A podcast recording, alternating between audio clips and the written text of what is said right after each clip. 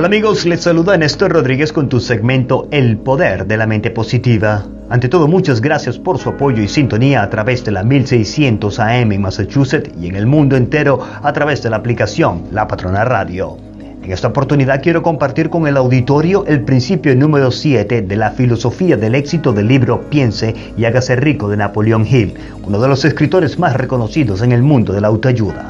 Empecemos. El principio número 7 de la filosofía del éxito es la planificación organizada, la cristalización del deseo en acción. En las últimas semanas, usted ha aprendido que todo lo que el hombre crea o adquiere empieza bajo la forma de un deseo. Un deseo que asume desde su primera aparición y va desde lo abstracto hasta lo concreto, en el taller de la imaginación, donde se crea y se organizan planes para su transición. En el segundo capítulo se le instruyó para que diese pasos muy definidos. Uno de esos pasos es la formación de un plan o planes definidos y prácticos mediante el cual esa transformación pueda llevarse a cabo. Hoy recibirá instrucciones sobre cómo puede construir planes que sean prácticos, como por ejemplo Alíese con un grupo de tantas personas como pueda necesitar para la creación y ejecutación de su plan para la acumulación de dinero, haciendo uso del principio la mente maestra, que se describirá más adelante. Antes de formar la mente maestra decida ventajas y beneficios que usted puede ofrecer a cada miembro de su grupo a cambio de su cooperación. Nadie trabajará indefinitivamente sin alguna forma de compensación.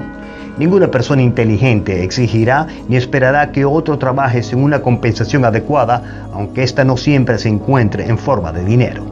Recuerde reunirse con los miembros de su mente maestra por lo menos un par de veces a la semana y más a menudo si es posible hasta que haya puesto a punto el plan necesario para la acumulación del dinero.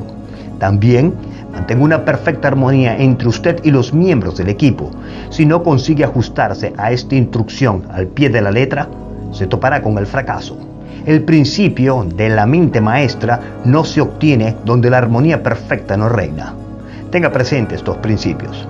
Primero, usted está comprometido en una empresa de gran importancia para usted.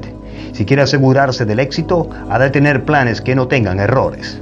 Segundo, debe contar con la ventaja de la experiencia, la educación, la capacidad innata y la imaginación de otras mentes. Esto está en armonía con todos los métodos que siguen todas las personas que han acumulado grandes fortunas. Ningún individuo tiene suficiente experiencia, educación, capacidad innata y conocimientos para garantizar la acumulación de una gran fortuna sin la cooperación de otras personas. Si su primer plan fracasa, intente otro. Si el primer plan que usted adopta no funciona con éxito, cámbielo por uno nuevo. Si este nuevo tampoco funciona, vuelva a cambiarlo por otro y así sucesivamente hasta que encuentre un plan que dé resultado. Justo aquí se encuentra la causa principal de que la mayoría de los hombres topen con el fracaso, debido a su falta de perseverancia en la creación de nuevos planes para sustituir los que no funcionan. El hombre más inteligente no puede tener éxito en la acumulación de dinero sin contar con planes que sean prácticos y viables. Tenga presente este hecho y cuando sus planes fallen, recuerde que un fracaso temporal no es lo mismo que un fracaso permanente. Un fracaso indica solo que los planes no eran buenos. Haga otros. Vuelve a empezar, todo de nuevo. Millones de personas, de hombres y mujeres, pasan la vida en la miseria y en la pobreza porque les falta un buen plan mediante el cual puedan acumular una gran fortuna. Sus logros no pueden ser mejores que la efectividad de sus planes. Ningún hombre está vencido mientras él mismo no se sienta rendido en su propia mente. Espero este principio número 7 de la filosofía del éxito sea para su beneficio y provecho. Nos vemos la próxima semana cuando hablaremos del principio número 8, decisiones, el dominio de la postergación.